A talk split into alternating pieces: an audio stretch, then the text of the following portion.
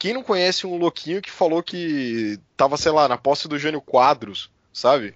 É, eu namorei uma. Quer dizer, não que tava na posse do Jânio Quadros, mas. Não, ah, todo... Cara, ah, tá foda a situação no Iraque, né? É, tá foda. Eu tenho uma amiga que mora lá, que não sei o quê.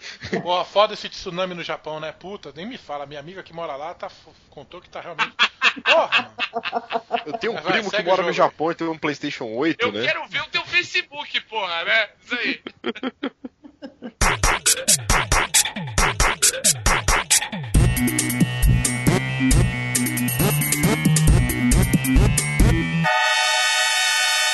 Luzerlândia.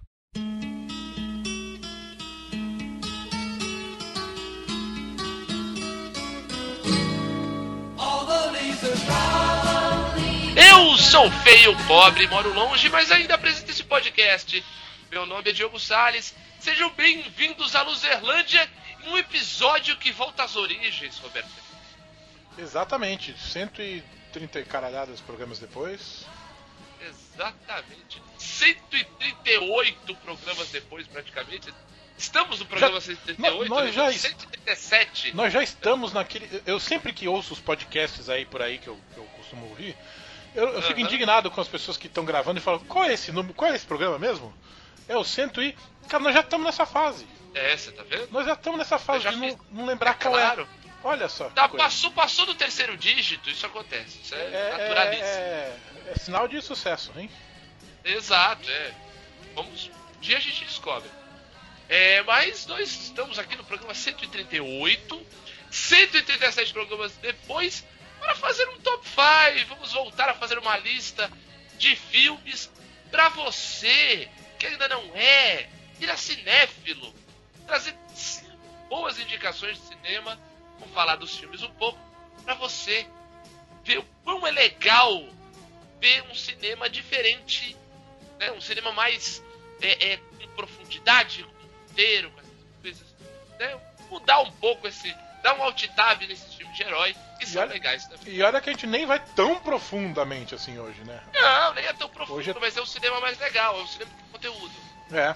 Pra falar com a gente, para ajudar a gente nesse top 5, né? Pra fazer de debate conosco, nós trouxemos diretamente do senhor Castanha, ele novamente, Duran Escudo de Carvalho. Olá, pessoas. A minha vida é uma corrida sem sentido, com um monte de gente me seguindo, porque eu não sei pra onde eu tô indo. Bem, pra completar os debatedores aqui, eu trago novamente minha cara metade, Janine de Bróbio. Boa noite. Olá, gente. Boa noite, tudo bem? Então tá ótimo. E neste clima, neste clima suave, neste clima quase né, de, de sala de estar de uma mansão na Costa Azul francesa, nós vamos começar os nossos e-mails. É isso, Beto? Bora. Hey, loser! You can't handle the truth!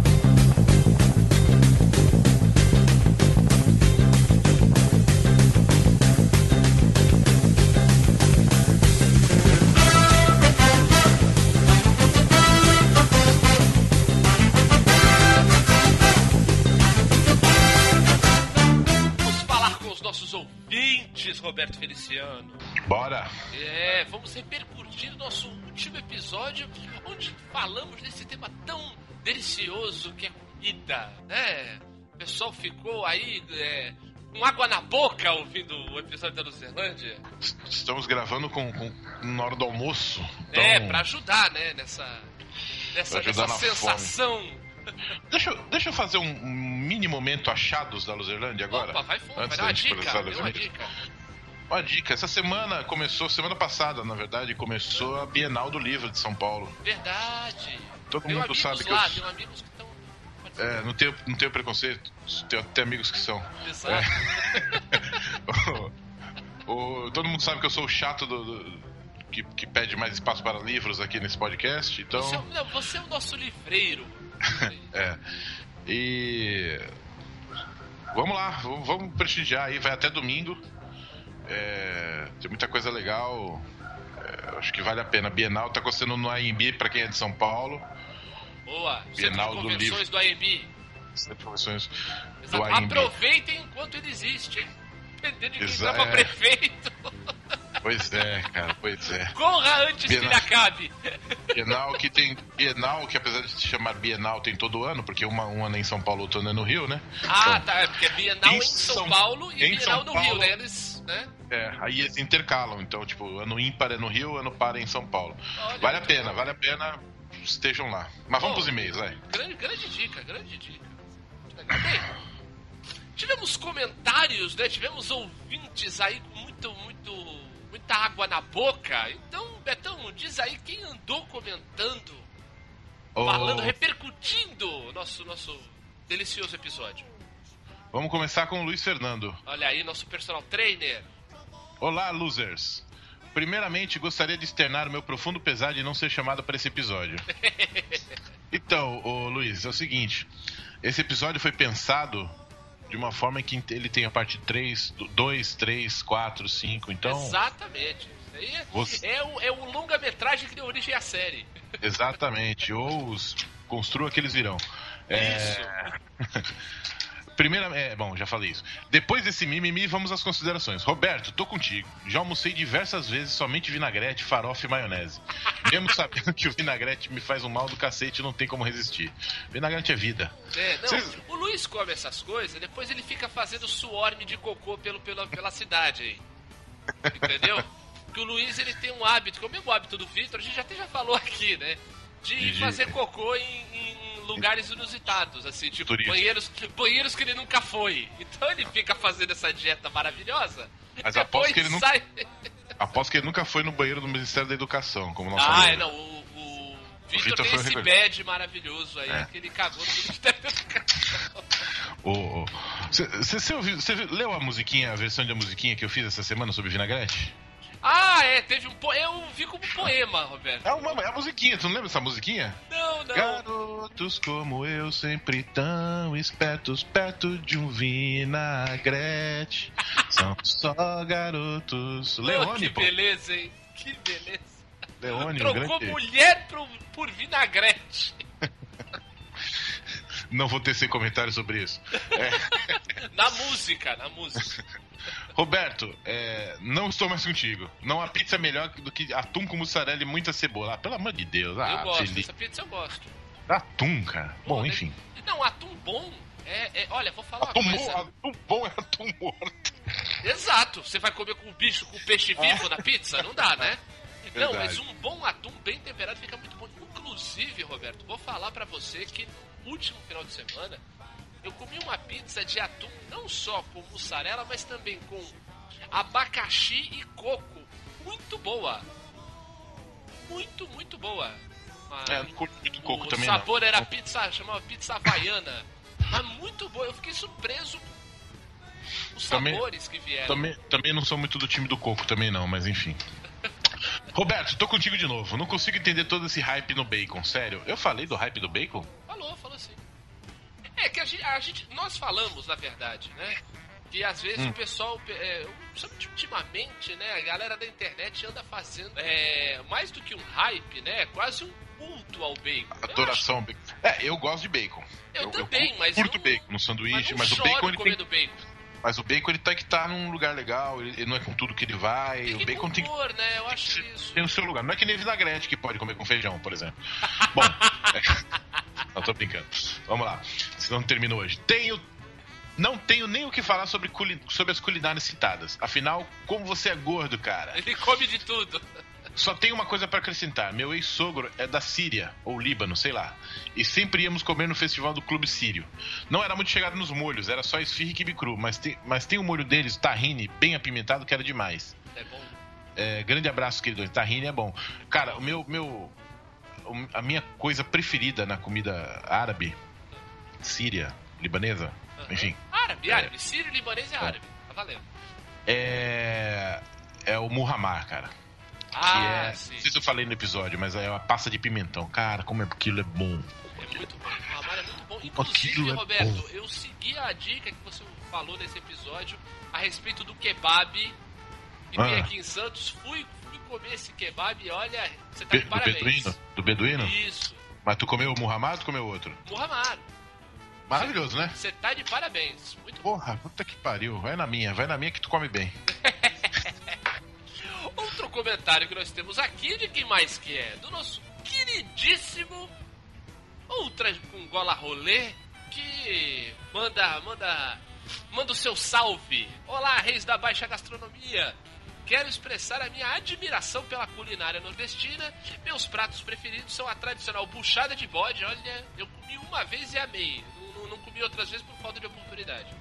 Um é, prato mais sofisticado do que parece. Realmente, realmente. Buchada é, é, é, muito sofisticado porque envolve muita coisa. Tem muito hum. tempero, muito tempo de cozimento, não é mole não. E tripa frita, um petisco divino. Esse eu nunca comi, mas deve ser bom. É com a combinação perfeita entre crocância e sabor. Um outro petisco que todo mundo torce o nariz e fala que é muito ruim, mas eu imagino que seja bom, é testículo. Tem, tem alguns, alguns é, bares do Rio de Janeiro que são especializados em testículo. Ele é iguaria de, de é, não... não é chegado, né, Betão? Não, não, não, eu tô falando isso gastronomicamente falando mesmo, sem, sem nenhum. Sem nenhum tom. não, e sem nenhum tom de, de piada, não. Uhum. Eu não tenho muito interesse em provar, não. Cara. Ah, cara, eu vou te falar, eu não tenho. Como eu, eu, eu sou curioso por natureza, eu tenho vontade de, de todos os sabores. Assim. Até aquele, aqueles pratos estranhos que tem na China, que é só pra turista, que o chinês mesmo não come. Cavalo marinho, de abacate. Até isso eu tenho vontade só pra saber qual é, né? Até pra falar, olha, isso é ruim. Tenho, é verdade. Tenho vontade de experimentar. Agora, ele continua. Só não aprova a obsessão nortista por pimenta. Obviamente uma tentativa de afirmação da própria sexualidade. Ah, sei lá, conheço muita mulher que adora pimenta lá no Nordeste. Calma aí, cara. É, é, Calma. Deixa disso. Bem, também compartilha a preferência do Roberto por molhos. Fiquei chocado quando soube que o tradicional estrogonofe foi banido dos buffets nas festas de casamento por ser considerado brega ou clichê. Olha, outra, vou te, vou te dar a respeito da a minha opinião a respeito disso. Pra mim, brega e clichê é festa de casamento. Verdade. festa de casamento que é brega e clichê, são os dois. A propósito, uma dica aí para você ver uma festa de casamento legal, assista um filme Relatos Selvagens. Argentina, espetacular. Não vi. Não, é um, o filme são várias historinhas, tem uma história no casamento que vale o filme inteiro. Apesar das outras histórias também serem boas. É, durante boa parte da minha infância e adolescência, tinha como hábito de comer uma espécie de mingau salgado, que eu mesmo inventei. Olha só. O, pra, o prato era basicamente três ou quatro rodelas de inhame, raiz conhecida aqui em São Paulo como cará. Aí, ó. Que é a base é. do nosso pão tão querido. Sim cozidas e amassadas. É, leite morno e carne moída, que às vezes era substituída por sardinha no queijo ralado. Ah, parece interessante isso aí. leite morno e carne moída. É. É um mingau tá. salgado, Betão. Parece, é. parece interessante, Tudo. parece interessante. Eu trocaria o leite morno, de repente, por catupiry. Né? Tá. Agora vamos, vamos, vamos à parte em que eu sou assediado no e-mail. É, é isso que eu ia falar. Nós temos aqui um foi praticamente uma declaração de amor nesta última parte do comentário. Então, vamos a ela, vamos a ela. Vou até aqui me preparar aqui, porque foi, foi forte. É um comentário sobre a leitura de comentários, né, Betão? Do, exato, exato, exato. O episódio passado. A, a, a, nossa resposta a ele mesmo, né? Exato, a tréplica. Essa é a tréplica é, dele. É, é. Vamos lá. Quanto à comparação feita entre Roberto e o Change do MDM, eu não considero justa. Change é um moleque magricelo de Dardó quanto que qualquer vento mais forte derruba. Realmente, o Change é bem magrinho. Conheci ele pessoalmente, ele, ele, ele é bem magrinho e baixinho. Eu tenho certeza que o Roberto é um homem de no mínimo 1,80m. Quanto você tem? 1,87m. 1,87m. Com um físico do tipo gordo bombado e uma bela barba um verdadeiro ursão. Eu senti uma água na boca nesse, nesse comentário aqui. É, é. Eu não sou. Eu não sei se eu sou gordo bombado, mas assim, é, é eu sou aquele gordo. Eu sou gordo mais, tipo, durinho, sabe? Tipo, tenho, Você é um gordo sou... maçã, Roberto, não, não é um sou, gordo sou, pera. É, não, sou, não sou gordo flácido, é, sabe? Sou... Que é o, é o gordo pera, é aquele, né, que tem é. aquela barriga baixa, aquela bunda grande, ah. né? Você é um Mas, gordo assim, maçã. Você Isso, é um gordo mas... rígido. Exato. Mas o, o, a barba, por motivo de trabalhar no comércio, não tem mais. É, não, não tá pode, tendo. né? Não tá tendo. Não, não tá Nas tendo. férias ela volta. É, então. Antes era cada seis meses, né, Betão? Era barba no inverno e sem barba no verão. É, eu canso muito do meu rosto, né? Então eu, eu deixava ali por por esse, nessa época mais ou menos, assim, Aham. junho, julho, eu começava a deixar a barba crescer e até outubro, novembro. Exato. E daí o- ele conclui que com essa aparência, o homem não precisa ter medo de nada. Olha só. Só um abraço tamanho. a todos e parabéns por esse podcast que só não é mais gostoso do que o Roberto. Olha, nada a declarar, Roberto. Eu só vou dizer pra você, responda isso. Obrigado, cara. Gravamos logo, quem diria, quem diria que você teria um grupo Pois é, né? nessa vida de podcast? Pode sempre. Bem, além desses comentários maravilhosos, você pode mandar um e-mail para loserlandia, arroba loserlandia.com.br. Nos seguir também nas mídias sociais, não é isso, Betão? No Facebook, por exemplo? facebook.com barra aluzerlândia. Muito bem. Ou então pode nos seguir no Twitter, no nosso perfil, arroba Luzerlândia, como a nossa querida ouvinte Ana Elisa Bacon, que já tem esse sobrenome delicioso, falando que ouviu o nosso episódio sobre comida e morreu de fome. Muito bem, Ana Elisa. Esperamos que você ouça, nos, continue nos ouvindo e continue se deliciando. Que hoje nos ouça e fique com vontade de ver filmes. Exatamente, exatamente nesse caso. E já que encerramos, tá, é, encerramos por aqui a leitura, só quero, antes de mais nada, é, pedir desculpas aos nossos ouvintes pela minha voz horrível nesse, nesse episódio. Porque esse foi o episódio que gravamos durante as Olimpíadas. Eu estive me excedendo um pouco na- nas minhas comemorações, nos meus incentivos aos atletas brasileiros em algumas, em algum- algumas instalações olímpicas e a Tá voz do tranquilo. host foi pro caralho. Tá, tá de boas. Tudo bem, foi por uma boa causa, né? O Brasil ganhou sete medalhas de ouro, tá valendo, né? Tá valendo. Tá valendo. Então, vamos ao episódio, Betão? Bora lá. Vamos lá no nosso Voltando às Origens, o top 5 de filme.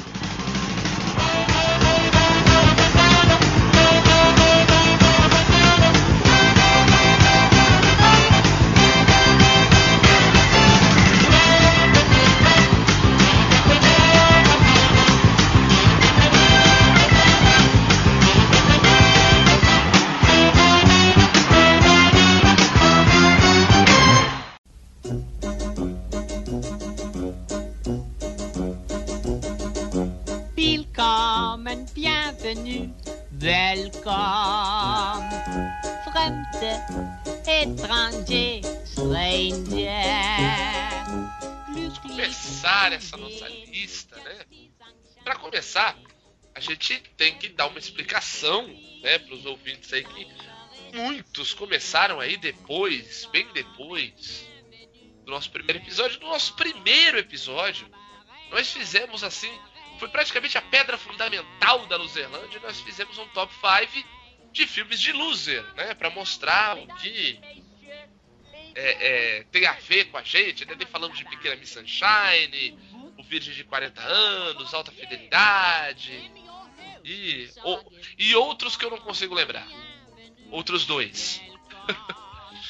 e agora nós vamos fazer essa lista para filmes de filmes para ser cinéfilo. Lembrando que não há uma hierarquia entre eles, não tem o melhor nem o pior. A gente só ordenou para ir, né, do 5 ao 1. Pra... É igual posição de jogador, não é isso, Roberto? É, quase como um carrossel holandês, né? Isso, exatamente. O goleiro é número 7, É. o é número 12. Aí. Uh, number five. Então, a gente vai começar.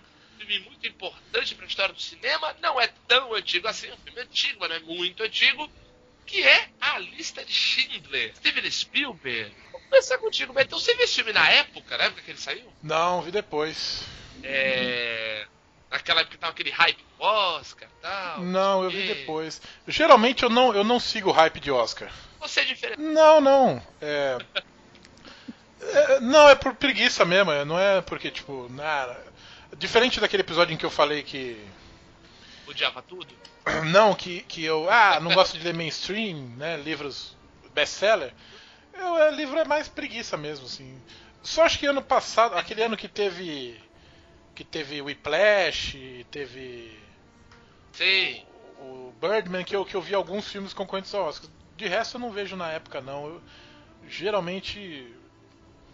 E, e também nenhum filme que ganha Oscar me faz querer vê-lo, né? Se eu, se eu não curtir, se eu não vou com a cara do filme, eu não vou ver. Mesmo que ele ganhe o Oscar, o troféu vinagrete de ouro, não, não adianta. né?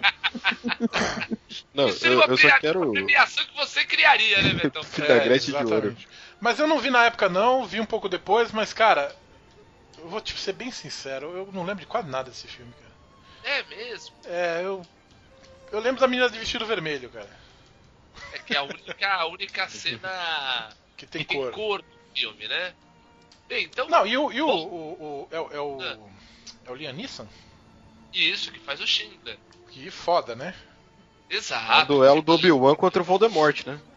É, Verdade, rapaz! Caraca, é mesmo. É verdade, é verdade. é verdade, é verdade. Isso aí via nisso. O Obi-Wan não, né? O Qui-Gon.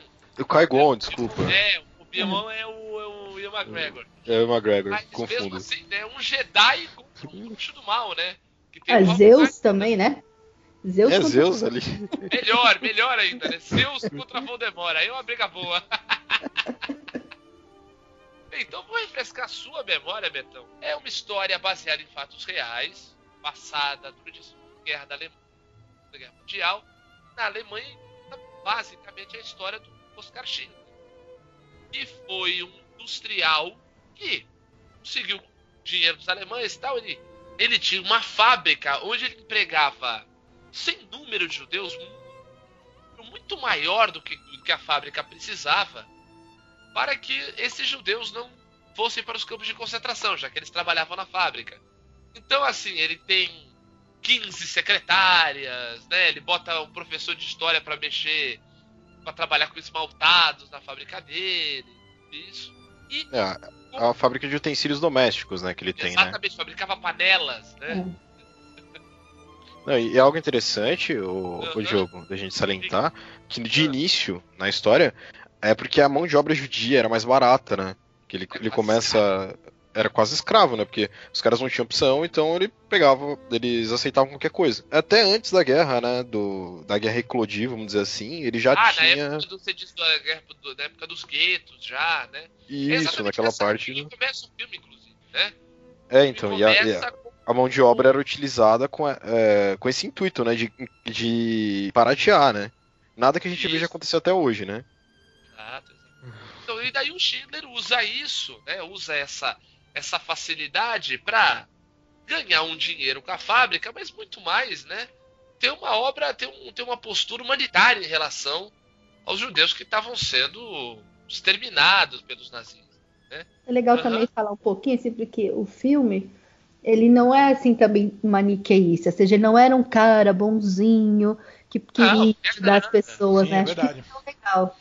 Ele foi, ele tentou, assim, no começo juntar o útil ao agradável, mas percebeu que o negócio é tão, era tão escroto, né, que não, não dava pra aceitar né, o que estava acontecendo. E aí ele Exato, toma, é, ele começou com o intuito de simplesmente ser um industrial para surfar na onda da, da- do milagre alemão, digamos assim, né? É, E ele era um empreendedor ficou. famoso. Ele era um empreendedor, né, Janine? Isso, é, tava começando, tava ganhando dinheiro, né? Viu que o negócio Aham. tava dando certo e, como bom empresário na época, né, digamos, vou Aham. contratar o pessoal, essa mão de obra que é mais barata, né? Mas nem o maior industrial com o coração mais gelado do mundo conseguia aceitar aquilo, né? E também tem uma questão ideológica no meio, né? Sim. E o legal é que daí vai rolando, né, dentro do filme, essas, o filme é bem extenso, então ele vai, ele vai sendo bem preciso em muitas coisas, né, vai mostrando a, a- a- o horror que foi, né, a guerra dentro da Alemanha, né, as, as pessoas se escondendo dentro de latrinas para não serem levadas para campos de concentração, as cidades destruídas, tal. E é muito interessante o, o detalhe, né, daí a, a parte mais poética do filme A cena mais marcante do filme. isso, é uma das cenas Uma que você das, se né? lembra. É. Que é a garotinha do casaquinho vermelho, né? Que ela aparece em duas cenas, né? Numa cena, o... e é na- nas duas o Schindler, né? O protagonista do filme tá presente, né? E tá tendo bombardeio na cidade, né? Tá tendo uma loucura lá. E ele vê ao longe essa garotinha perdida, né? Andando para um lado para o outro, né? Aí a gente supõe que esteja procurando a mãe e tal. O legal, o jogo. Ah, é que o, o Spielberg explica. Ele tem um. É, isso aí a gente não precisa nem teorizar, né? Ele explica por que ele fez o filme em preto e branco, né? Exato. Ele, É, ele explica é- que é pra, pra amenizar o, a atrocidade da guerra, né? Meio que, Exato. é, Meu sangue. você não É. vê o sangue. Mas assim, eu até leio isso como, por exemplo, quando tá em preto e branco, é um pouco fora da nossa realidade, entendeu? Na hora que a Exato. menina aparece, ele cai na real, entendeu? Ele Exato. bate- gente, Rola essa proximidade. É. Tanto- E outra coisa, né? Ele marca a menina.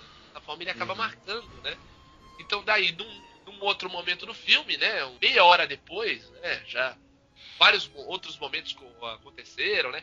Rolou uma passagem de tempo grande dentro da história que é contada no filme. Aparece aqueles, aquelas pilhas de corpos, né? Judeus sendo queimados e no meio da pilha tá a garotinha. Nossa, essa cena é demais. é bem triste, né? E é uma. E, e conta com, com muita verossimilhança uma parte da história muito terrível da, da humanidade. Então, e é, e é muito bom. Daí é que tá, né? É, a gente já explicou essa história, né? Por que, que o filme é em PB. E outra coisa, né? Apesar dele ter distanciado, o, o filme em preto e branco ele dá um drama, né? Ele dá uma poesia, né? Ele dá uma dramaticidade para a história que está sendo contada né? Se a gente for olhar fotografias muito bem tiradas em preto e branco, elas têm um pouco dessa desse drama, o, o Tem um ar É. meio no ar na coisa, né? isso, Esfumaçado, exato. em filme em preto e branco, as suas razões, tudo isso. Esse clima esfumaçado, que é o. é oficialmente chamado de noir, né? Isso, isso.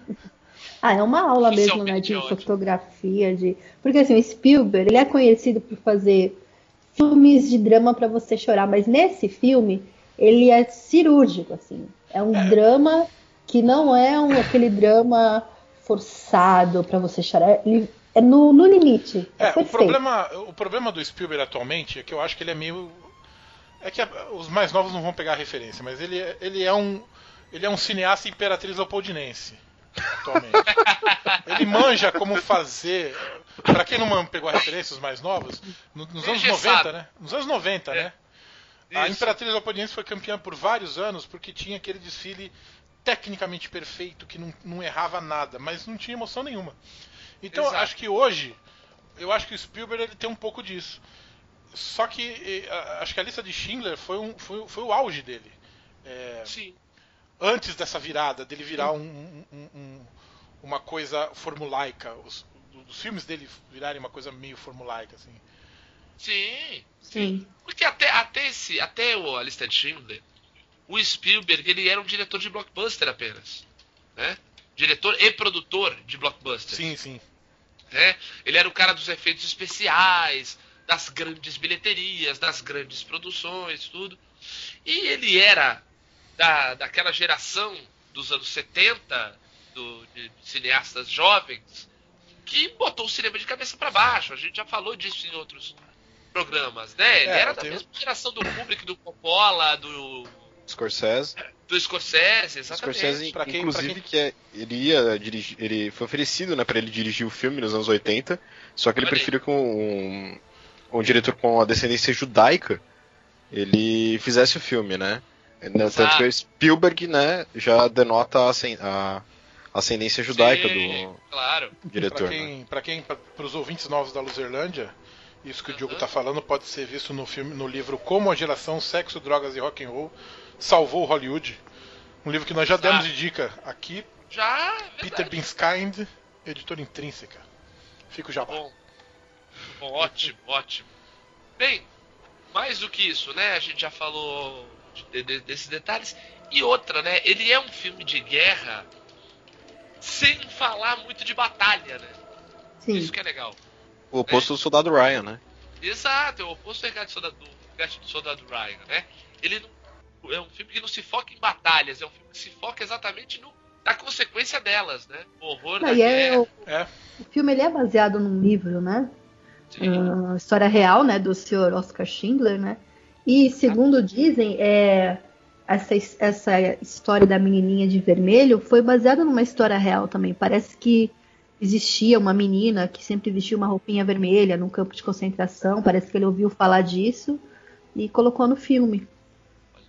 Não, e essa menina me lembra muito a Liesel Meminger do. Eu não vou lembrar se é Meminger ou Meminger, do A Menina que Roubava Livros, cara. Ah, Quando sim, é eu verdade. penso nela, assim, eu sei A que a Liesel é mais velha, né? né? Mas a figura, tipo, cara, é. é- Eu não quero nem falar, senão eu vou chorar se eu falar desse livro. Vamos lá. Bem, pra fechar, eu, eu, eu vi esse filme na época, na época que ele saiu, pouco depois, assim, meses depois, o Oscar normalmente é em fevereiro, né? Eu vi esse filme aí dois meses depois, assim. E assim que ele saiu, na época tinha VHS. e cara, o, o final desse filme é de cortar o coração. É, é, ele, ele fugindo, tentando ver, poxa, se eu, se eu vendesse esse carro, eu salvava mais cinco pessoas. Se eu vendesse esse broche, eu salvava mais uma pessoa. Que droga tal. E daí corta pra uma cena real de todos os sobreviventes, diretos e indiretos da ação, da lista que ele faz, né? Que ele compra, né? Na verdade, ele compra os judeus do e- para que eles não sejam mortos, e eles aparecem colocando pedras. Ele, Eu acho muito foda que é a primeira atuação do Ralph Fiennes, né, cara? A primeira, a estreia dele no cinema, né? É, e foi uma, e foi uma, e foi uma, uma atuação que tava legal. Tava Sim. boa. Tava fine. Ah, ah, ah, ah, ah. Ai, meu Deus. Caraca, ele torceu, torceu, torceu. É, ninguém, ninguém foi na minha, ninguém foi na minha, eu tive que traduzir. Muito bem. Caraca, a gente falou no filme denso, pesado. Jura quase chorando. Tem que encerrar Como assim. Roberto? Comigo é assim, virada era piada. Comigo é assim. Comigo no popular. Uh, number four. Vamos passar pro número 4 da nossa lista, né? A gente falou do número 5, vamos passar pro número 4. Vamos falar de Forrest Gump, contador de histórias. Esse filme que a gente já fez até uma versão nacional, né, Betão? É verdade. Com o Tonho da Lua. Não me, não, ah, é verdade, é verdade. Eu ia falar, não me peça pra lembrar o elenco, agora eu lembrei. Não, eu lembro, lembro. É Com o Tonho da Lua. Marcos Frota é Tonho da Lua, contador de histórias. Aí, aí, Forrest Gump, aí tu me pega, cara. Esse você lembra. Não, também não. Não, tô brincando. Esse eu lembro porque eu vi 48.317 vezes. Toda vez que passa eu vejo. Se tá passando só o comecinho eu, eu vejo. Se tá passando só o final eu vejo. Nossa. É, é- é- nossa, é demais, é demais. É o tipo de filme que se a pessoa não vê, você fica sem assunto. É, é, mais ou menos. For- Ah, viu Forrest Gump? Não. Pô, vai chover. Né? Eu acho que é o filme que mais passou na TV também, né? Porque toda semana passa esse filme. Sim, sim, sim. Eu tenho a trilha sonora dele em CD aqui. Ah, e tem o DVD. É, eu tenho o DVD também. Também um filme que ganhou prêmio pra caramba. É um filme de um, de um diretor que é uma cria, digamos assim, do Steven Spielberg, que é o Robert Zemeckis. Zemeckis. É Zemeckis que, que tinha no currículo De Volta ao Futuro, né? Apenas, né? Apenas É, de só. volta para o futuro. é... Se lá dá pra Roger Rabbit não é dele também, né? Cilada Ah, para Roger agora, Rabbit. é, agora. Eu acho que não. Eu, eu arrisco dizer. Eu chuto não. Mas vamos ver aqui o que, que a Mas nossa é sim, amiga. é dele sim. É dele sim? É dele sim. Então eu chutei errado, chutei pra fora. Tal Tudo qual. Tudo bem, Cristiano. É. Ah, tadinha. Que maldade. E ela não chutou nem pra fora, a goleira pegou. É isso aí. É... Mas voltando, Macafé. É, é, não, é dele, sim, o Zemeckis também. Um, a- um- um diretor, até a época do filme, um diretor extremamente pipoca, né? De filmes para família, family entertainment. E daí ele vem com esse filme que conquistou, acho que, o coração de todo mundo que assistiu, né? É O lindo. É É um- lindo. é um é uma colcha de retalhos de referências e e citações e tudo mais. Traz então pra, gente mais ou menos como é que é a sinopse, Betão. Você que lembra bem. Cara, Forrest Gump eu, eu diria que é o épico da vida de um de um americano médio, Sim. Afegão médio. afegão médio. E além de, de americano médio, um cara que pros padrões da sociedade é um cara com que tá abaixo no que Sim. diz respeito à competência para fazer as coisas, né? Para competência profissional, para ser para ser o winner que a sociedade americana tanto valoriza, né? Exato. Mas aí, é, através da a história dele vai mostrando o quanto é, não ser esse padrão vencedor é, também pode te levar pelo caminho que é a tua vida, né? Sim. E, e- e- e- apesar de não ter esse padrão, ele, o Forrest, ele tá- é um cara que está tá, tá, tá his- tá vivendo a história americana ali do século XX, né? do- da- da segunda metade do século XX. Exato, né? É, 50, 60 e 70, né? É. Anos 80 também. Isso, é, pela, pelas beiradas, né? Pela, Exato. ele tá, ele tá na, na periferia da história, né? Isso. Então ele vai pra guerra, é, ele. A, a hora do Watergate é sensacional, que ele tá no, no, no- no hotel lá. Não, engraçado, Roberto, que bom que você citou isso. Que Hum. eu fui entender, eu fui entender aquela cena há pouquíssimo tempo, tu acredita? É, porque a cena é muito sutil e ela, e ela, ela a câmera ela sai dele e vai pra uma. Tipo, pra uma, pra uma. a- Tipo a Bíblia do hotel, sei lá. Que tinha uma plaquinha assim, tipo, hotel. Watergate, não, não é nem Watergate, isso. É que o seguinte, eu falava, Pombas, como é que ele, do quarto dele, tá vendo o outro quarto e tá no mesmo hotel, né?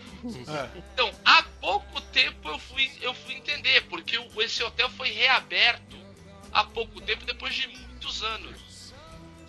E o, e o porquê que ele viu? Porque o, o- a arquitetura do, do hotel permite isso, ele é em formato de C. Ah, sim. O hotel em formato de C. Então o que acontece? Ele tava de um lado do, do, do hotel e vendo o outro lado. E por isso que ele gosta, acho que eles precisam de. Acho que vão fusível lá, né? Eles precisam.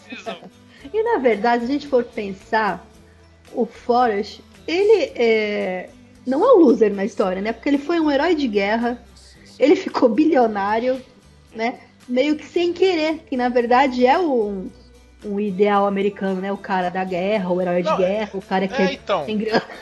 É isso, ele acaba sendo o winner sem ter o, o estereótipo, sem ser, sem ser o padrão que a sociedade americana espera. Sim. né? Ele acaba Sim. sendo.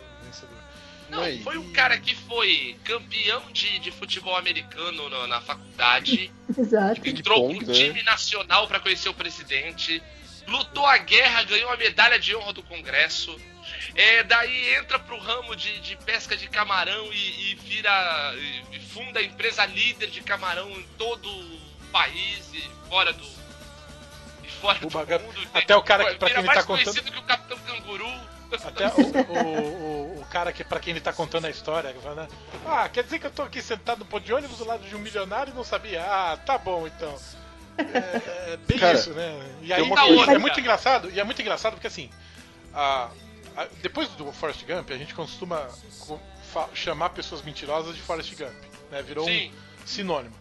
Só que é muito, é muito sutil essa cena, porque assim, você tá o tempo todo falando, ah, isso é história, isso é historinha, isso é historinha. E aí quando o cara fala, ah, mas eu tive sentado aqui do lado de um milionário o tempo todo, ah, não sabia, ah, conta outra e sai andando. Aí você dá risada, tipo, é, porra, contador de história, né? Aí ele puxa de dentro da mala a Time. É a Time of Não. Fortune. É uma Forbes. É uma Forbes. ele puxa dentro da mala Forbes, assim, tipo, ele e o Tenente Dan lá, tipo. Não, ele de olho fechado, naquela foto muito escrota. Então, assim, tipo, não, não é mentira. Então, eu assisti esse filme quando era muito criança. Eu, eu achei durante Vá a muitos merda anos. você jogando na cara essa sua idade nova aí, por favor.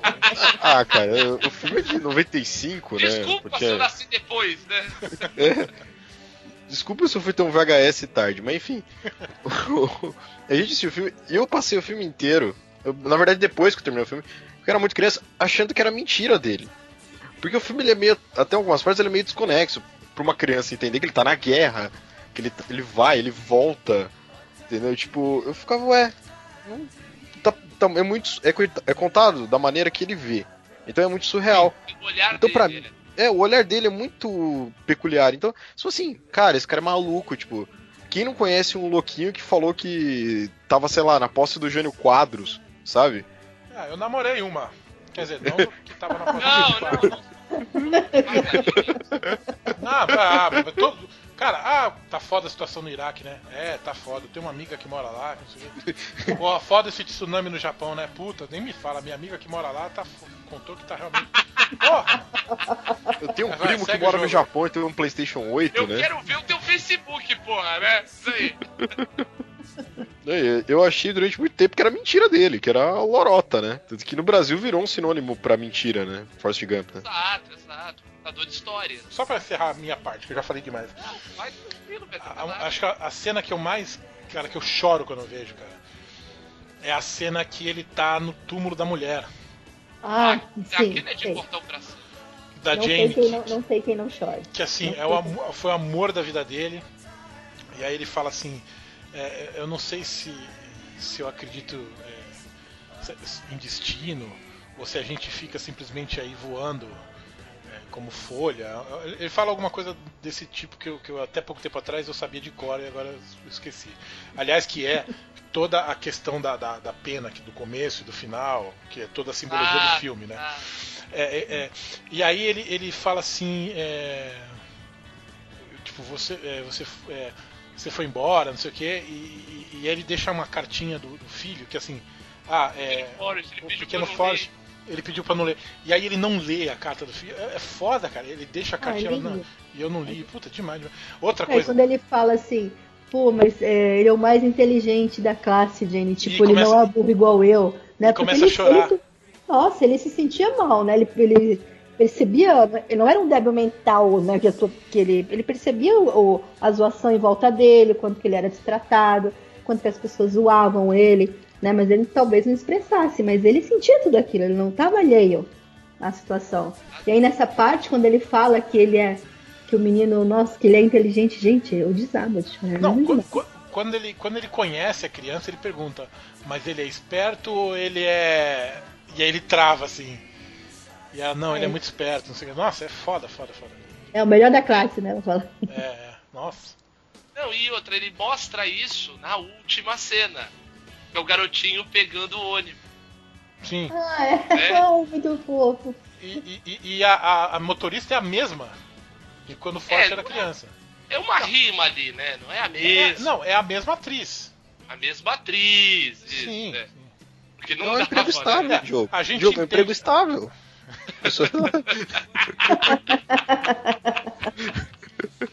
Não é que ela é concursada, você não sabe. É, tá certo. Estados Unidos. A Mira vai ser concursada de motorista. Ei, o que, que eu tô falando? O Otto é motorista de, de, de van de colégio há mais de 20 anos no sítio. É mesmo. Quem sabe não tem Tá lá. certo você, Dora. É verdade. Bem, tem um trecho da Jenny. Da Jenny indo embora no, no, no ano novo. Aquela cena do ano novo. que Você gosta tanto. Ah, ah, é. Aquela cena do ano novo. é, dele, dele lá em Nova York com o Tenente Dan e tal. E tá todo mundo comemorando e o Tenente Dan tá ali lívido, parado. Ah, o, o- Tenente Dan também, puta que pariu. A, Ah, a hora que ele. É, o Gary Sinise. Gary Sinise, puta que pariu. incrível. Quando ele quer, ele atua, né? tempo, ele fica pensando onde é que será que a Jenny tá, né? E ela tá indo embora, deixando um cara tendo uma baita viagem de heroína Sim. deitado no quarto, enquanto toca Don't You Love Her Madly do The Doors. E cara, Sim, é sim. o melhor Aliás- videoclipe que aquela música podia ter. Assim, e são minutos só.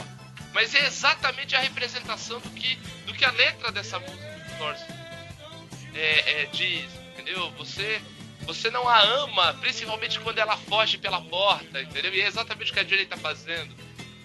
E, e é muito legal o personagem da Jenny também, né?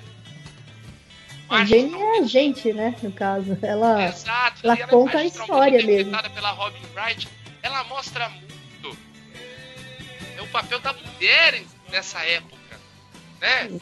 Querendo É, ser dona do próprio nariz, Sim, sim. sofrendo abuso, sendo destratada, entendeu? Diminuída.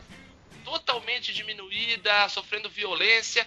Temos a participação do nosso querido Benito Vasquez. Sim, sim, sim. E ó, você que vai. Cansa Você de que... brincar, a gente cansa de brincar. Explica aí, Betão. Não, o, o cara, o, o namorado cabeludo do, dela lá na, na reunião dos Panteras Negras, na festa dos Panteras Negras, como diz o Desculpa Forrest. estragar sua festa de Panteras É Negras. foda, é foda. Esse filme é foda por causa dessas sutilezas, né, cara? Sim. A festa dos, dos Panteras Negras. O namorado dela era, é muito igual ao Benito na época que eu conheci ele. Puta que ele é muito igual. Muito... O, o Diogo acho que já conheceu o Benito meio careca, né? Tu já conheceu o Benito meio careca já, né? Já, não, mas assim, eu conheci ele pessoalmente. Oh, tudo bem, Benito, eu sou o Diogo. Mas eu já o via na faculdade assim. com Ele essa- tinha essa, essa, essa imponência, essa coisa que mete medo. Sempre. Sempre. E você que vai ver o Forrest Você não, não viu o Forrest Gump ainda? Aproveite para amar. Tá na hora de ver. Tá na hora de ver, né? Mas aproveite para amar a Robin Wright nesse filme. Porque É. quando ela voltou a ganhar destaque, ela é uma pessoa odiosa. Ela é uma demônia. Pra quem não sabe, Uma ela é a. maldita. Mas sabia que eu já ouvi falar muita gente que não gosta da Jane nesse filme? Porque ela não aceita ficar com o Forte logo no começo. Aquela coisa machista, né? E ele- falar, alerta de machismo, né? É, tem gente que odeia a Jane. Nossa, ela é uma vagabunda. É É um aquela, termômetro né? maravilhoso. Exatamente. Dois Mas não. termômetros muito bons pra você pegar quem é machista e não admite. Quem odeia a Jenny no Forrest Gump e quem odeia a Skyler no Breaking Bad. Ah, não, Exatamente. peraí, peraí, não, agora você me ofendeu. Ah! queixo dela, o queixo da. Skyler me ofende. Eu não- O personalidade. Aquele queixo dela, cara. Aquilo me ofende, meu. Aí você tá achando ela feia. Eu... Não, ela é tão feia, eu acho ela tão feia, mas tão feia que ela me ofende, mas aí é a cara. frescura, não é, não é a. Aí não tem, não tem, não não tem, eu tô falando do personagem. Ah, Não, mas esse feio, O casar machi- dela, machismo. olha, É que em Breaking Bad. Mas é que em Breaking Bad. Breaking Bad, todo mundo é odioso, né? É É. verdade. Não, Mas machista é quem um não gosta da mulher do Jack. Steller. É. Ah, Mas tudo bem, jogo. tudo bem. Isso foi só um parente. programa pra. Ó, não vamos queimar pauta. Estamos Programa devendo, estamos devendo. em breve. Porra, faz tempo. Mas existe. Ah, um outro detalhe, só pra fechar Forrest Gump. É uma coisa que eu acho incrível no filme e que passa tão desapercebida, e aí que eu acho a genialidade da coisa, são os efeitos especiais. E, e é genial por passar despercebido. Exato, exatamente. Se, se eu não me engano, o Forrest Gump ganhou Oscar de efeitos especiais. Porque assim, o mostrar o Tenente Dan sem as pernas, quando na verdade o Gary Sinise tem as pernas, né? O colocar o Tom, Tom Hanks, né, o Forrest Gump, apertando a mão do Kennedy, do Ford, do Nixon, fazendo uma entrevista com o John Lennon. É, E são é- coisas reais, né? Ele, ele tá inserido num contexto real ali, né? Tipo, ele é o único elemento de fora do, às vezes, da, da cena e você não percebe, né? Ele, ele passa, Exato, ele passa não, despercebido no meio, né? Totalmente, totalmente.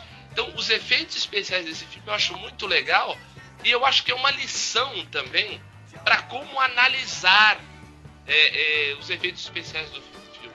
Porque assim, os efeitos especiais passam desapercebidos por quê? Porque corre uma dramaturgia por ali. Né? Corre um- um- uma história, tem a ver com a história. Não é contribui. Não é gratuito. Então, Não é assim, pra tem ganhar muito prêmio. então, tem muito filme que a gente vê que os efeitos especiais são pura pirotecnia. Né? Não contribui nada com a história. Estão lá só pra mostrar ah, o cara arrancando a cabeça do outro, daí a cabeça cresce de volta. Tantas outras coisas. Então é muito legal pra ver isso. E eu acho que um dos principais motivos do, do Forrest Gump ser um ótimo filme pra você começar a gostar de cinema é isso. Porque até nesse, nesse, nesse quesito, ele dá uma aula. Entendeu? De você ver que não precisa. Precisa ser só estriônico pra, pra fazer efeito especial. Ah, é um filme que agrada a todo mundo, né? Desde ah, a é mãe, papai, pra mamãe, pro tio, pra titia. todo mundo gosta do filme, todo mundo tem um personagem aí, preferido. e, faz, é, e faz a gente entender que a vida é como uma caixa de bombons. Exatamente, não sabe o que vai sair de lá. Bom, Number three. galera, então tá na hora de nós darmos uma guinada para a dura realidade brasileira. Vamos falar de um nacional, nosso nosso central aqui, né? Nosso, estamos aqui na metade do programa. Vamos falar de Cidade de Deus. Está belíssima obra de Fernando Meirelles, baseada no livro do Paulo Lins. Alguém que leu o livro já não? Não, Tá na minha lista. É, então, eu tenho ele aqui, eu já li o berço dele, daí parei, comecei outro. Preciso retomar. A Janine já leu um outro romance do Paulo Lins. E, Uhum, É sobre o samba, né? e é bom, você gostou? do- É, Muito, muito legal. É um romance também baseado, tem algumas citadas assim nos personagens. Ele diz que se baseou em pessoas reais. é, conta, na verdade, a infância dele lá no Morro do Salgueiro, Estácio, ali, a origem né, do samba no Rio de Janeiro. Muito legal. muito legal. Então, e daí, o Cidade de Deus, esse romance do Paulo Lins que virou filme, vai contar a história.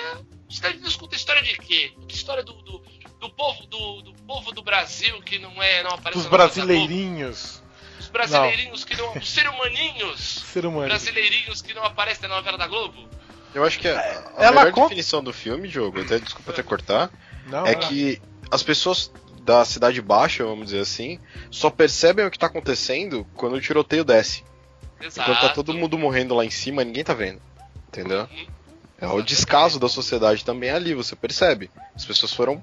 Eu conto a história do. de pessoas que foram alocadas naquele lugar meio que contra a vontade, jogadas ali e falou, olha, vocês não têm infraestrutura, se virem, né? E mostra que o abandono causa ali, né? Exato. É, eu acho que mostra através da Cidade de Deus a, a- a- pouco da formação das favelas, né? Assim, né?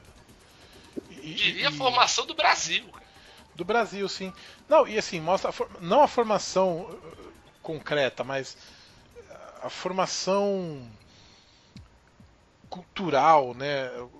Ao mostrar tantas histórias, naquela primeira parte que mostra tantas histórias, e aí Sim. eu acho um recurso de narrativa genial, é aquela assim. é, Ah, esse aqui é o fulano, mas não tá na hora de contar a história dele ainda. Ele vai aparecer melhor mais pra frente.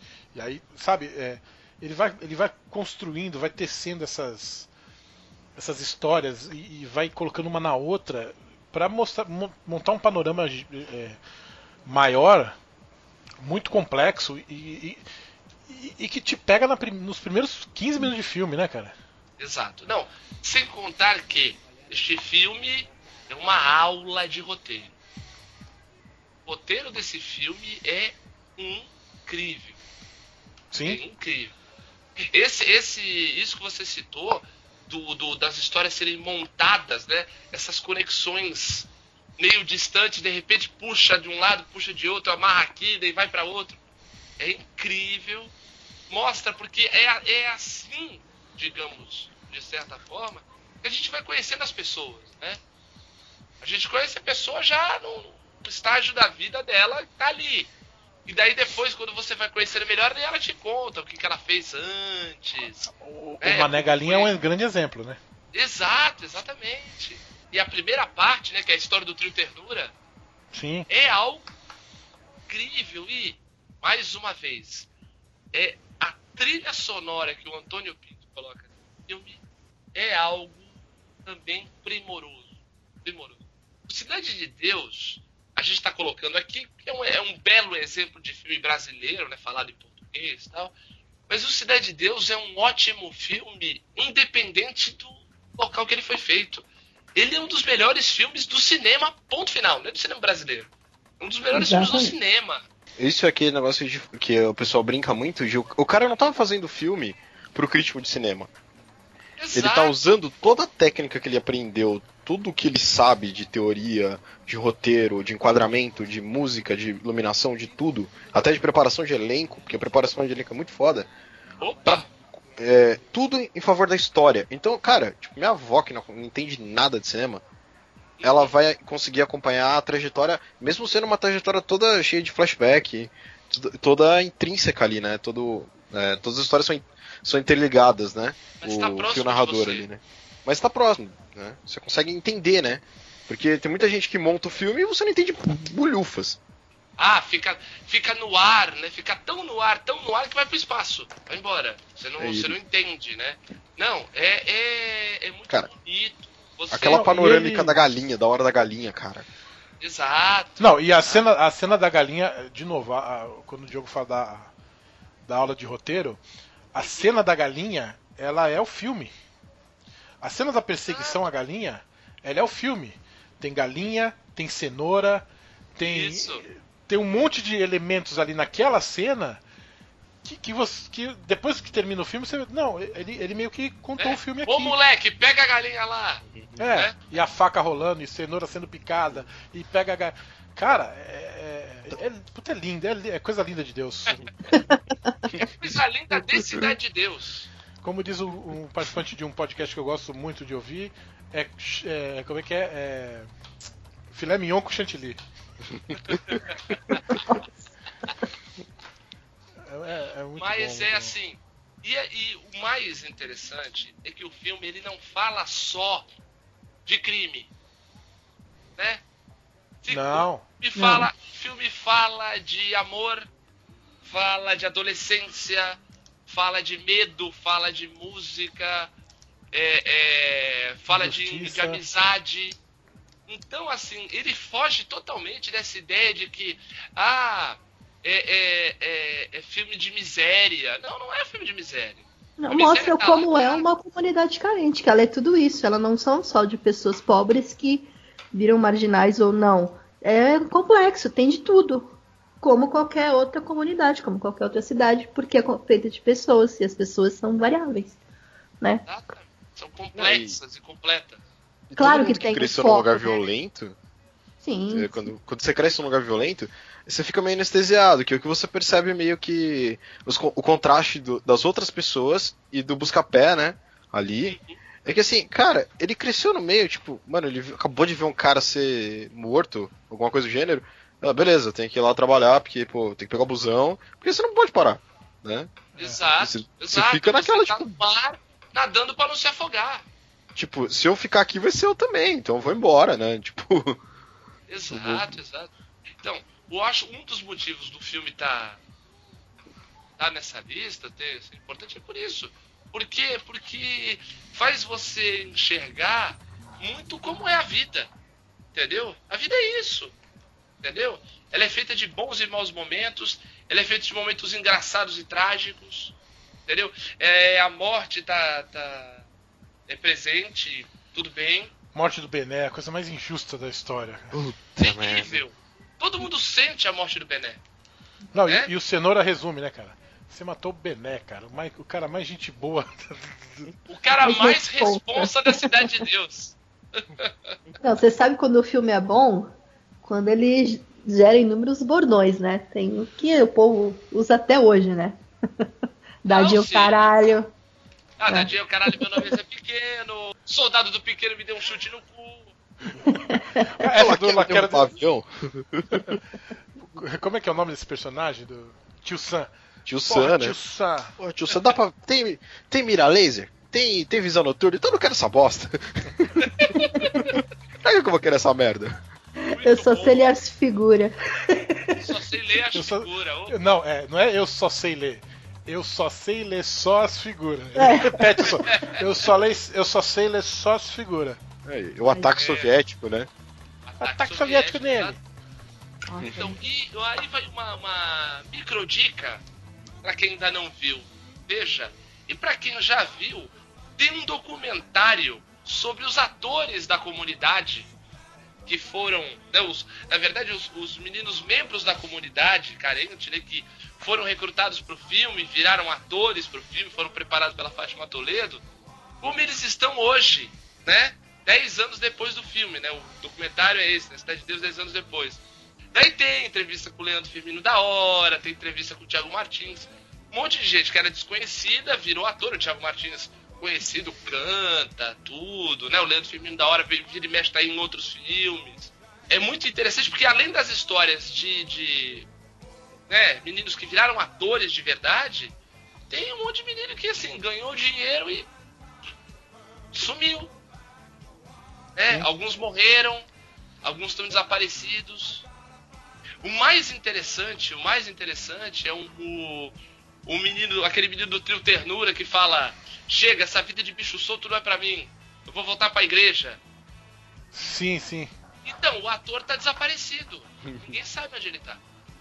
Eles têm uma entrevista com a mãe dele falando: Ah, eu espero que ele esteja bem, mas eu não sei onde ele tá, não. Tem muito filho por aí. É muito louco Cara, isso.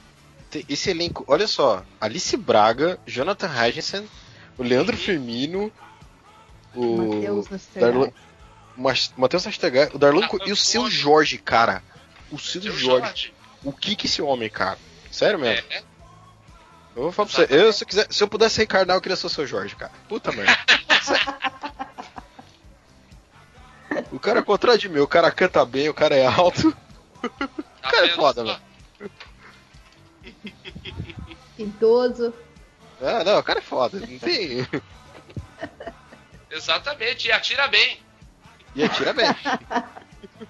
Uh, number two. O filme número 2 né, da nossa lista é Seven. Sete crimes capitais. Vamos falar agora de suspense, né? Um filme que colocou o David Fincher no, no mapa dos grandes diretores, né? E, e é uma história tétrica, né? Um, um detetive chega num né, para assumir um cargo novo no, no, numa outra delegacia e dá de cara com um serial killer que mata torturando né, as pessoas baseada nos, nos pecados capitais. Tu lembra desse aí, Betão? Lembro, lembro. É, Ele começa nojento, né? Porque o primeiro crime que mostra é a gula, né? Exatamente, que ele faz o cara comer até morrer, né? Comer, vomitar, É. comer de novo. E aí eles na cena do crime é o. O Brad Pitt e o Morgan Freeman, não? Isso, Isso, exatamente. é, o Morgan Freeman é. que faz o, digamos assim, o parceiro experiente do Brad Pitt. É, é sempre essa dinâmica, né? O experiente e o novato. Aí eu E- digo É, pior, né? É o cara. É o cara anestesiado e o cara idealista, né? É, é o cara que já tá, tipo. Ah, Pra se aposentar. é, já vi de tudo. Eu tô, tô tô muito velho pra isso. Danny Glover e Mel Gibson? Exatamente. É, tipo. É, isso. pois é. É que parece que vai ser aquele filme clichê, é, clichêzão, né?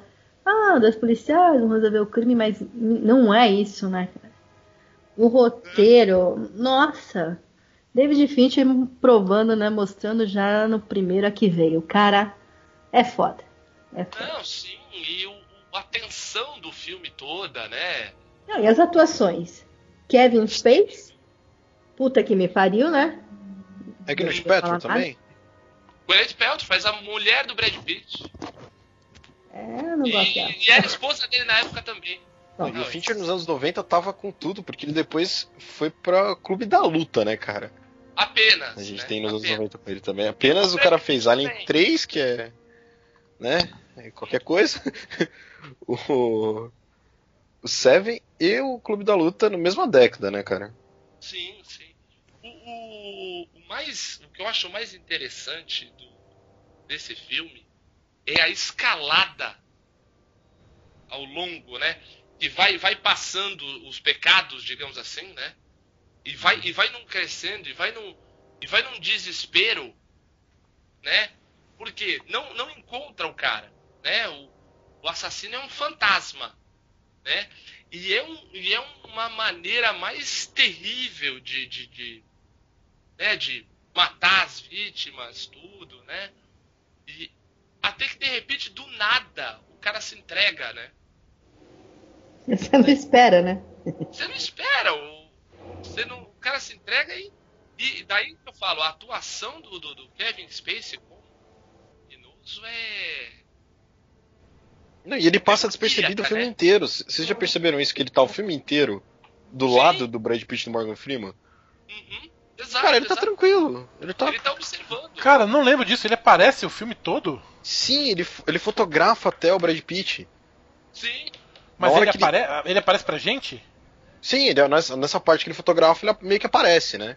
Depois você percebe que é ele, né? Durante o filme você não, não nota quem é o assassino e tal, né? Só na hora que ele se entrega, mas você percebe. Depois você percebe que ele Porque tava o lance é tempo, o seguinte, tempo todo ali, né? Eu- vi só. Eu, eu não revi esse filme, só vi uma vez. E, e, e para mim, ele aparece no final, beleza, é o assassino. Uma das coisas mais geniais pra mim foi assim: o assassino é um cara que eu não tinha visto antes. Porque.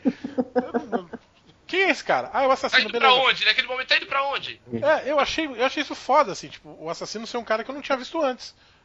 Beleza, isso é realidade, né? Você não sabe quem é um assassino, você descobre quando ele se entrega, ou quando você consegue pegar ele. Agora eu preciso rever esse filme, porque eu não lembro de ver ele no resto Vale a do filme. pena. Vale a pena rever. Não, e sem entregar o final, né? Ele. Por favor, o final é maravilhoso. Não é Eu maravilhoso? só, só comentando que o que tem naquela caixa é uma, é uma, uma coisa de família que ficou uma briga entre eu e meu pai sobre o que, o que tem na caixa na hora, naquela É a caixa, da no final. Né? e, e, assim, é tudo, é tudo parte de um plano, até a parte que ele estar perto, tudo é porque ele tá fazendo algo maior pro clímax do filme, né? Sim. É, que é a Último pecado, concretização do. É, que é a inveja e a raiva, né? Porque na verdade ele mata as pessoas seguindo, né? De acordo com os sete pecados capitais, né? Gula, cobiça, luxúria, né? E o final, é. inveja e a ira. E aí você descobre quem que fica irado. É, não, e sem contar que é o seguinte, né? Já falou demais, Janine. A gen- Já falou A demais. genialidade, a genialidade demoníaca, digamos assim, do, do, do vilão do filme é usar os pecados contra as vítimas. Sim, Né? sim. Ele usa, ele usa esses pecados contra as vítimas como é terrível, mas um, um dos, uma das vítimas é, que ele usa para luxúria, ele faz o cara usar uma uma faca amarrada, não é uma faca, né? É um, é um, é um objeto preparado para isso, mas é como se ele tivesse uma faca amarrada no pênis. Entendeu? E fizesse o cara transar com a outra mulher, machucando ela com uma Caralho, faca caralho. dentro da vagina. É um negócio horroroso. Ainda bem que essa cena não tem, mas assim. Eu nem tenho vagina e já fiquei arrepiado. É, então, o- só durante o filme, só o cara contando, né? Cara que foi obrigado, né? Ele ficou com a arma na cabeça. Não, e o esquema dos cortes, né? Por exemplo, no último crime, um frame só que aparece, que eu nem vou falar do que, que é pra não, pra não estragar a experiência de quem não assistiu, Estragar, mas a- aquele frame explica tudo. Tipo, você não- ele não precisa falar. Ele mostra um frame, ah, acontece, o último, acontece o último crime, e a história fecha certinho. Aí eles falam, puta que pariu. E é só um frame exato. mesmo, né? É um frame, pá! E é o choque, né? Exato, não. E é, e é. E assim, um filme assim, esse tipo de filme é bom de ver. Filme. Filme que, que Olha. te deixa tenso, que, que Cara, eu acho que é. sangue. Eu acho que é um filme bom pra ver uma vez, cara. Por É, isso que você só viu veja, uma mas vez. não. Talvez. Eu, eu não consigo ver. Assim. Eu, eu, eu acho foda esses filmes pesadões assim, mas eu só consigo ver uma vez, cara. É tipo É que eu não tô 8mm. Eu, não, 8 milímetros nem vi, não vi nenhuma vez. É. Ah, por exemplo. 8 o- milímetros perto do Seven eu acho tão leve. Eu Não, então, mas é, é, que é complicado, né? Se É que você 8 imagina, né? É aquele negócio mundo cão, né, também, né? É, o- a vida é uma merda. A vida é uma música do Facção Central, se você for for ver isso daí. Ótima definição. O, o, o coração, o coração selvagem, coração selvagem não, coração selvagem. David Lynch? Não, cara, do William Wallace, caralho. De Coração Valente. Valente. Coração Valente. Coração Valente é um filme que eu só vi uma vez. Ah, Tem uns filmes que eu só vejo uma vez, cara. Eu acho que é bom, é bom, no, no caso do Seven em específico, é bom, mas, cara, eu não consigo. Ah, sábado à noite, a pipoquinha, eu vou ver Seven. Não, cara.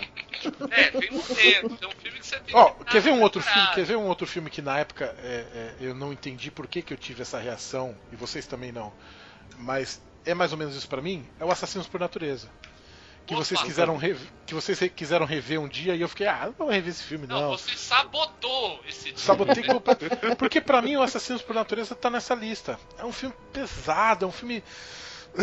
Não dá pra curtir tomando refri e comendo uma pipoquinha, sabe? Exato, exato. Eu acho bom ver, é é um puta filme, mas. pra Veja rever, uma vez só, né? É igual, é igual a onda, cara. Eu não consigo rever.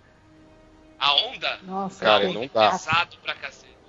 Não eu dá, vou falar não o consigo seguinte, Eu, eu...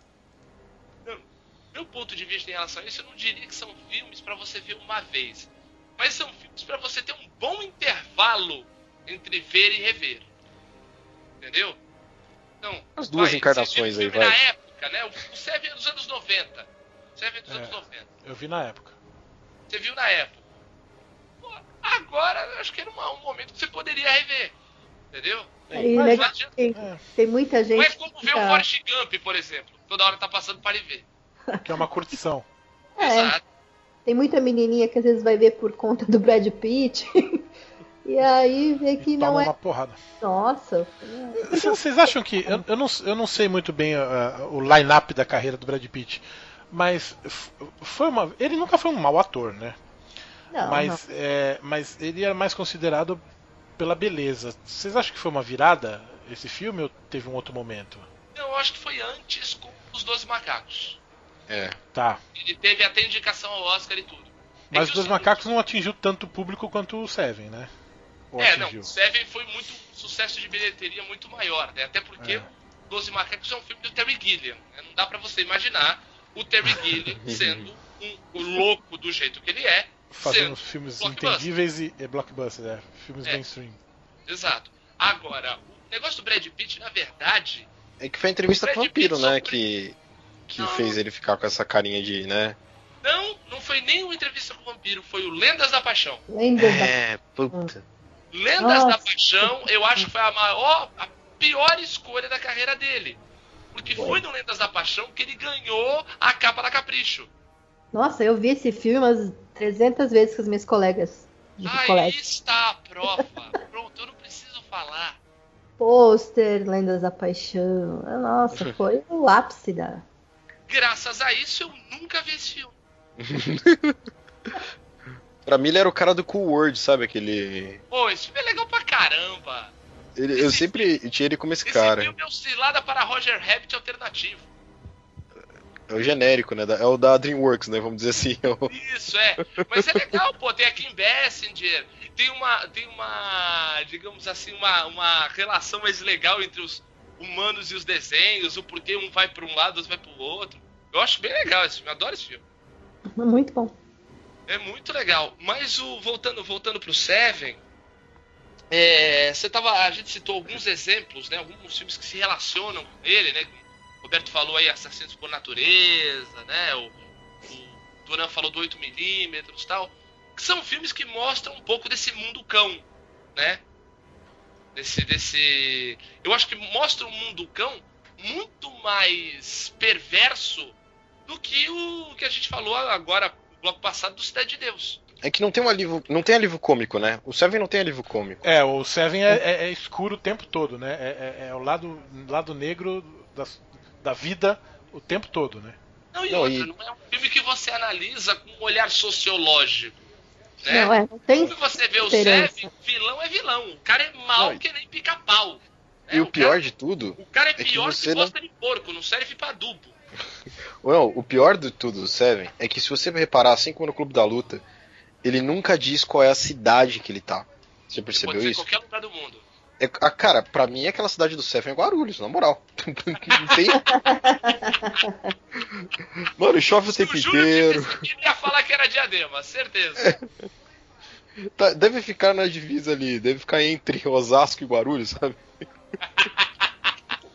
É uma estação pra lá, uma estação pra cá. Né? Então, Fica porque no meio do caminho. essa é uma técnica que o David Fincher usou para que você se identifique rápido com o filme, né? E se cague. Que você se caga, porque, pô, poderia acontecer, né? É aquele. Eu sempre dou. E se, né? Ele é terrível, ele é pesado. É, escolha um bom momento do- da sua vida, do seu psicológico pra assistir, mas vale muito a pena. porque é bom pra saber o, do que as pessoas são capazes. É, primeiro você assiste Procurando Nemo.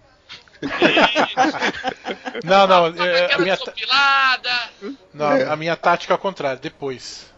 É. Primeiro você Não, daí tu- toma porrada, daí tu depois procurando Nemo, Roberto, eu te conheço, tu vai ver um episódio de Friends. também. Friends é pra quando eu tô gripado. Tô triste. Você assiste uma temporada do Seinfeld e você intercala. Você Ah, assiste uma Assistir temporada do Debbie Lloyd, meu. Assistir É, Debbie Lloyd e e depois. depois você vê Monty Python, pra dar uma. Isso, pra, pra equilibrar. Muito bem. Who is number one? E o nosso último item na lista, o nosso número um, para você virar cinéfilo, é um filme que, mais do que tudo, é uma aposta deste, deste podcast para que você dê uma chance a um gênero de filmes que praticamente não existe mais, assim, tem pouquíssimo do gênero. Um filme bem antigo, bem antigo, é mais velho que todos nós aqui. É um filme que o papai assistia sábado à tarde. Bang Bang a italiana. Exatamente, é um clássico do gênero western, né? Do gênero, gênero faroeste ou bang bang, que é um filme do Sérgio Leone que veio muito bem traduzido para o Brasil. Três homens em conflito, mas de original mais interessante, que é The Good, The Bad, The Ugly. Mal e o feio.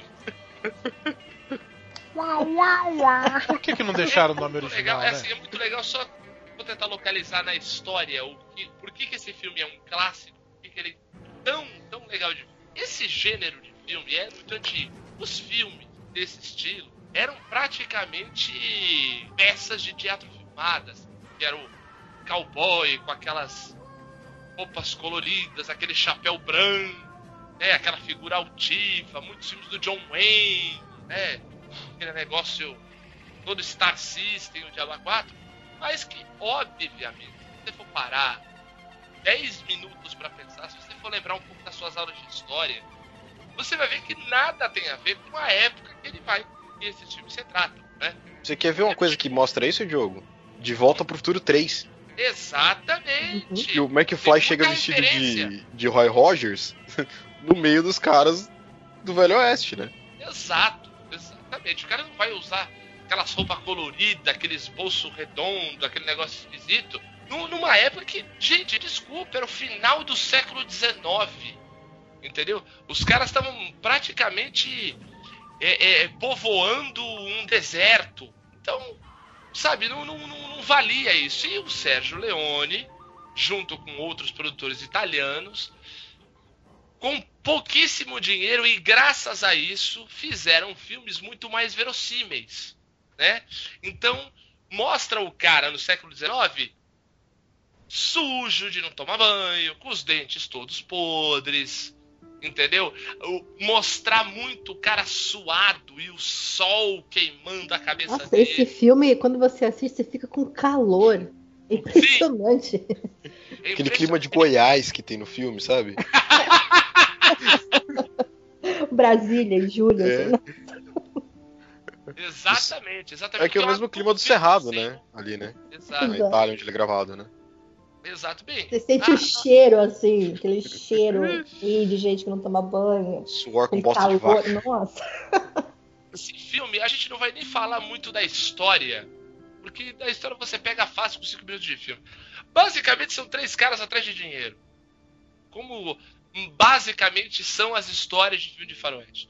O legal é contar como essa história se apresenta pra você. Betão, você gosta desse filme? Já viu? Não, Não gosta ou não viu? não vi. Ah, Desculpa, eu não quis estragar a brincadeira, mas. bem, não vi. Qual foi aquele que eu vi na tua casa? Foi o Era uma Vez no Oeste, né? exatamente, que tem aqui é do mesmo Sérgio Leone. É da trilogia, Então, né? Dos dólares, né? Isso. Então, vamos fazer o seguinte: vocês vão falar desse e eu falo do Era uma Vez no Oeste. A gente fala, Não, finge tá que tá bom, todo mundo falando do mesmo filme. Na verdade, assim, a gente tá falando desse filme Como um símbolo de um, de um gênero, gênero. né? É, É, na sim. verdade, mas o Duran, esse filme não é da trilogia do dólar. Não? Não, não, da- é do da Sérgio Libra. Leone, mas não é da trilogia do dólar. o Era Uma Vez no Oeste, ele vai se. ele vai conversar com outro filme do Sérgio Leone de uns 20 anos depois, que é o Era Uma Vez na América. É um filme que ele faz com Robert De Niro. Tal. O, o, a trilogia do dólar é The Good, The Bad, The Ugly, por uns dólares a mais e o dólar furado. O dólar furado, se não me engano, é aquele da mula.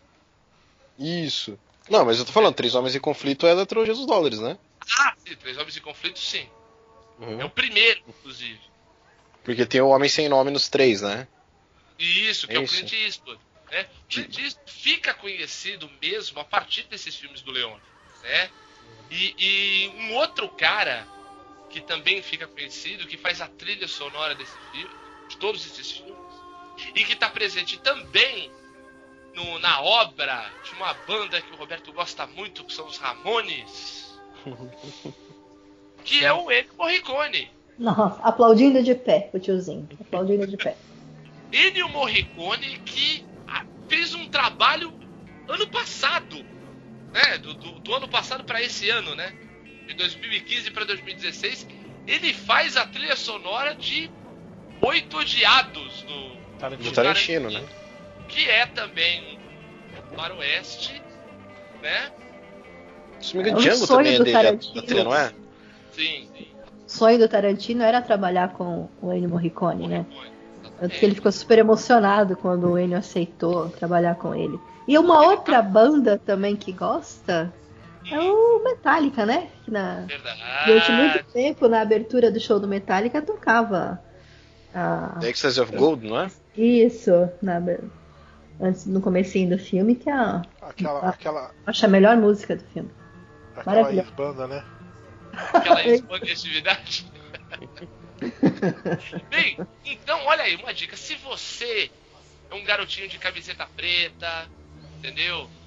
E gosta de, de, de, de balançar Bom. o cabelo. Se você é um garotinho de cabeça, camisa preta, eu vou te dar uma dica. Tem um monte de banda, de camisa de banda, de outras cores. E Da ficam mais legais. né? É. Camisa azul de banda é é muito legal. roqueiro, olha, uma ótima dica é você assistir esse tipo de filme, é muito interessante. É muito legal. Outra, a forma como ela é contada, né, que a gente tava falando. Tanto, todos esses aí, o do faroeste espaguete, que virou, virou o gênero dele, que trabalham o silêncio de uma forma genial.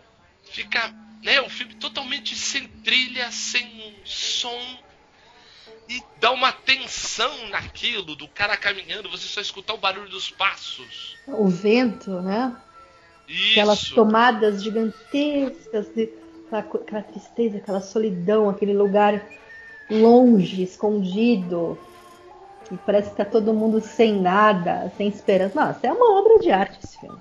Sim. É E o mais legal, né? Ao mesmo tempo que ele tem um plano geral enorme, Os ele close. corta e bota um puta close que vai só no olho do cara. Pá! Maravilhoso. Né? Essa É, e- brincadeira. É...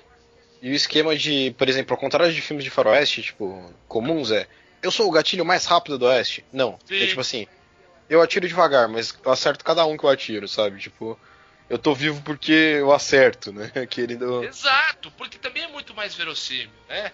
As armas daquela época não tinham mira apurada, né? Não...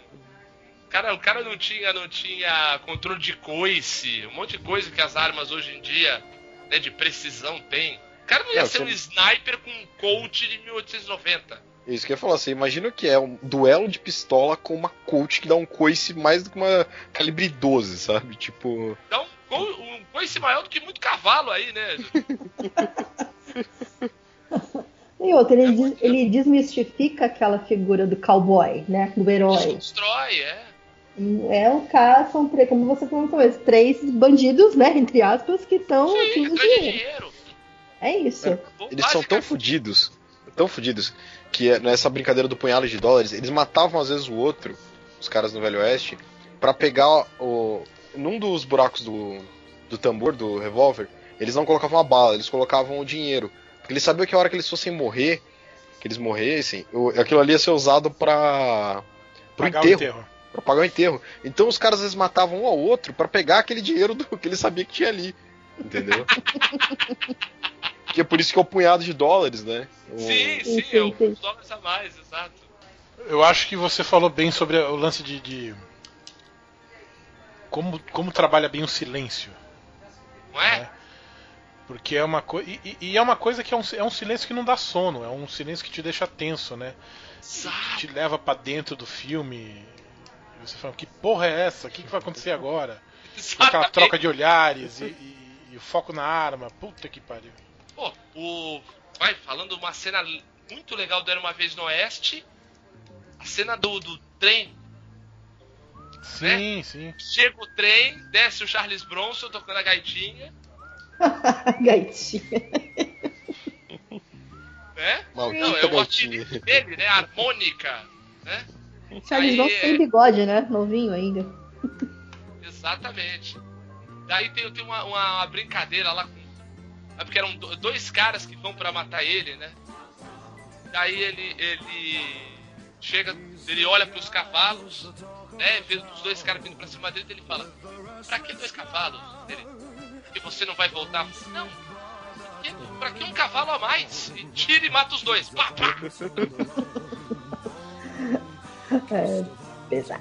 Mas é muito bom. E a ausência do som, ele usa pra, pra criar atenção de um jeito que, assim, muitos filmes de terror usam isso hoje em dia pra te dar susto, né? Sim. Nesse caso, o- quando o cara finalmente atira um no outro, é aquela tensão que você libera, tipo no, no Taxi Driver, que você vai é, construindo toda uma tensão até o, o final do filme. Sim, sim, Né? nossa, perfeita a relação. Você vai Verdade, aquele, verdade. você vai naquela puta merda, atira logo, vai mata pelo menos o mocinho, vai acaba com esse sofrimento, meu Deus.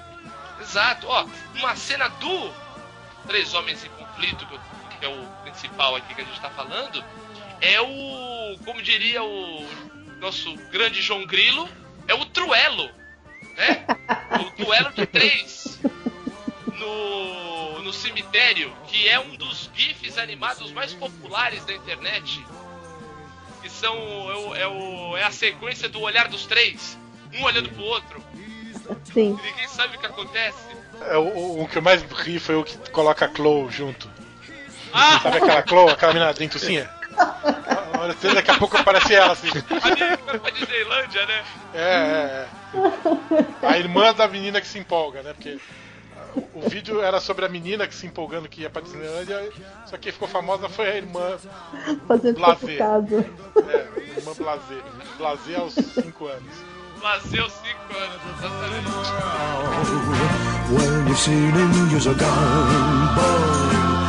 When your singing was gone.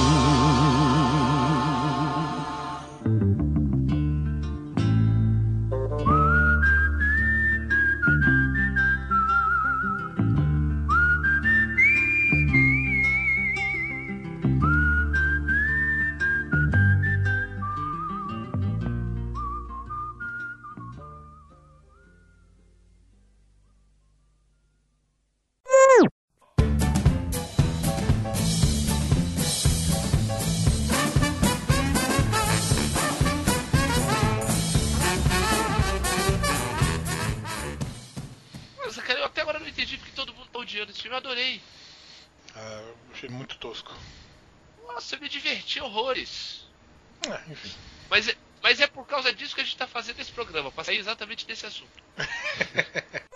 Estamos aí de pautas. Beleza. palmômetro. Eu Oi? ia fazer uma piada, mas tem mulher no recinto, eu não vou fazer. É, porra. Só, o enunciado já, já sabe qual era a piada. É. É igual posição de jogador, não é isso, Roberto?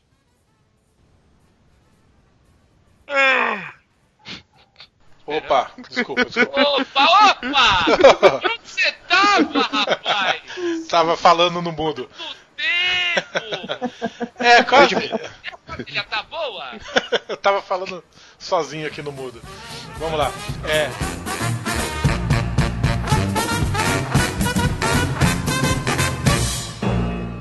Uh, Stadler? Yeah, what? Is that it?